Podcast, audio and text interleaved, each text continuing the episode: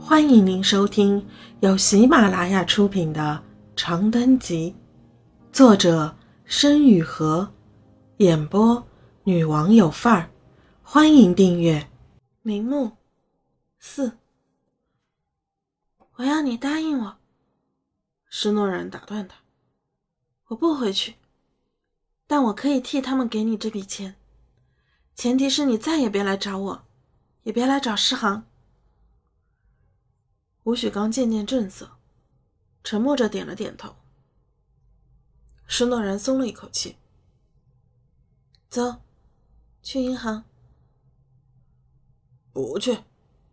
吴许刚的眼里划过一阵狡黠的光。我见过的人，比你吃过的盐都多，休想耍我尼尔。手机上有网上银行，我看着你转账。施诺然坐在医院门口的马路牙子上，捂着脸抽搐不停。对不起，他一遍遍的流下眼泪，一遍遍的想：对不起，航子，都是姐没用，姐做不到卖了自己来救你。你会怪姐吗？你会怪我吗？陈科牵着徐白志的手。大摇大摆的跳上医院的两级台阶。上午睡过头了，耽误你的事。精神抖擞的男人朗声发笑，颇为习惯的摸了摸他的头。放什么屁话！你睡过头了还不是因为我？早就猜到你起不来，老邓他们等就等呗。哦，两个英俊的男人，无论哪儿都能引来一众目光。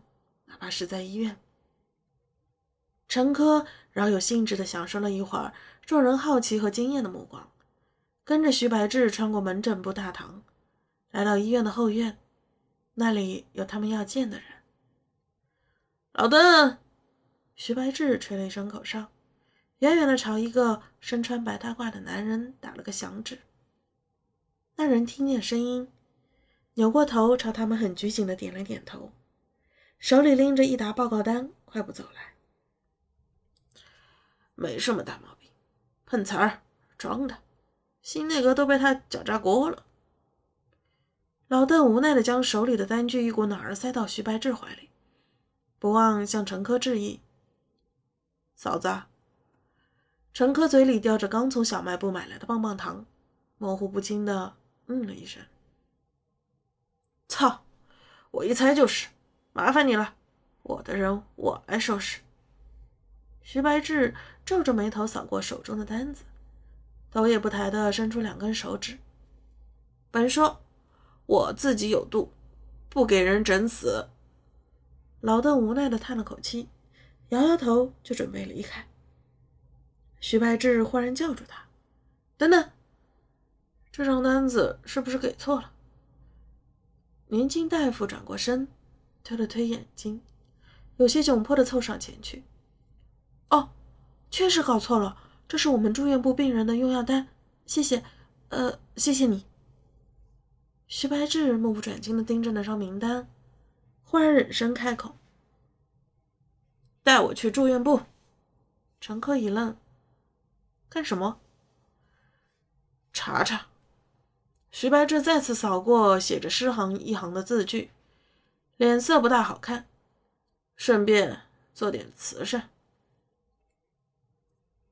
春风吹起红墙内的病人和闲人，天色将晚，一切都从喧闹回归似水的寂静。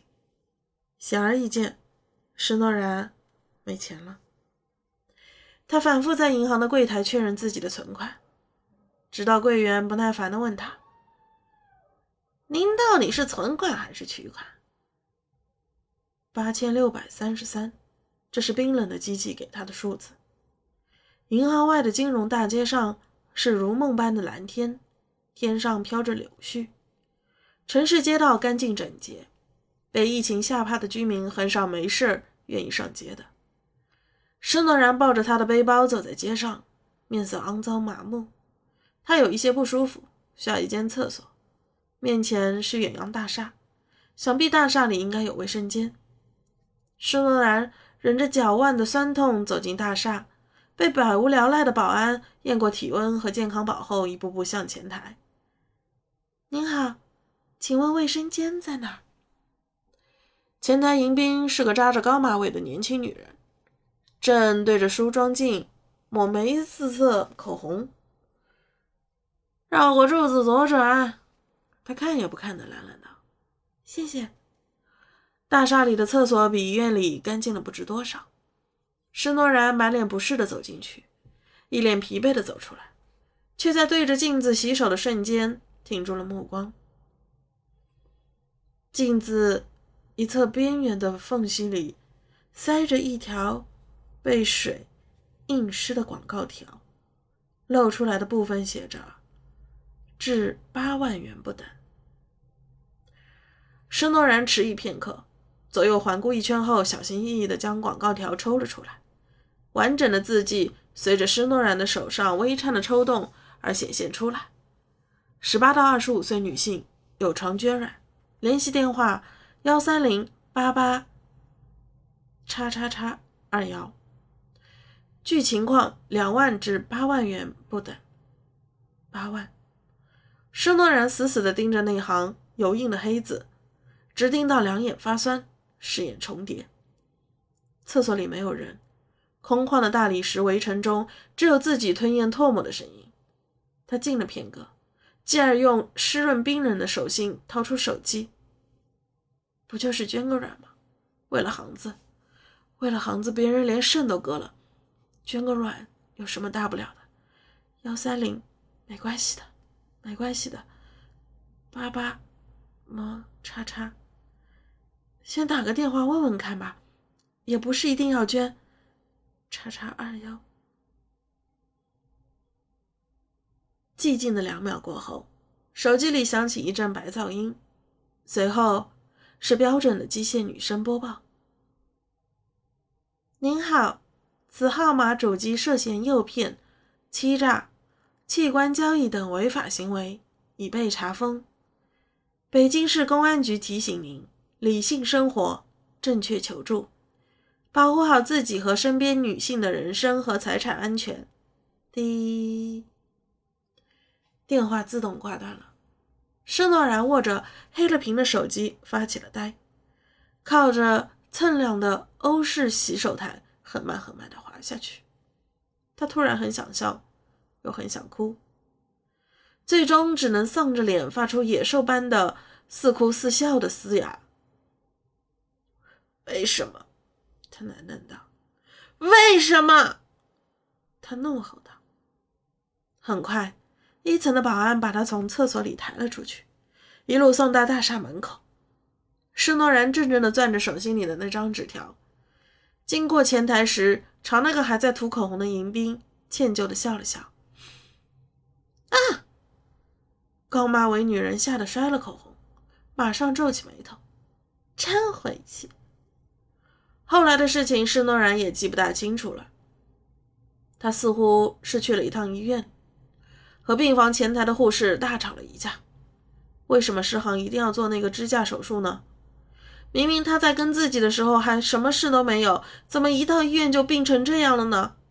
一定是那些冰块一样害人的大夫害了他。他们只知道让自己交钱交钱，床位费不知道被什么慈善机构付过了。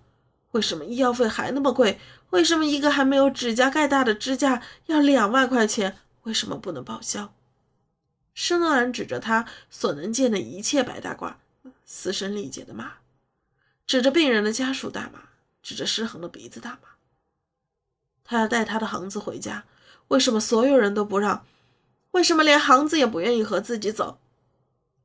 我会死的，他说。可是人都会死啊，和自己死在一起不好吗？最后那一句“我恨你”，不知道是从他的嘴里还是从诗行的嘴里吐出来的。不过这不重要，因为他已经记不清了。施诺然渐渐睁不开眼，头顶的白色灯光幻化成五年前北流区铺天盖地的雪，将他从头到脚洗刷涤净，比在娘胎里时还要干净一些。回家了，他发出一声。极尽怅然的叹息。摇摇晃晃的，头也不回的走出了医院。诗航的死讯发生在北京气候最宜人的五月底。施诺然接到深夜打来的手术通知时，只问了一句话：“多少钱？”片刻后，他沉默挂断了电话。丧礼几乎没有办，施诺然找了个最简易的火葬场，火化了施航的尸体，把他的骨灰撒在了一条朝邢台流淌的小河里。他还记得，他小时候最喜欢游泳。那是一个春风温柔、日光煦暖的好日子。施诺然撒完骨灰，在河边站了很久时间。柳树已经发出新芽，春草摇摇曳曳，河面上满是绿藻和碎光。他或许有那么一刻想要跳下去，但他没有。他转过身，面前站着一个高大而疲惫的男人。回家吧，好不好？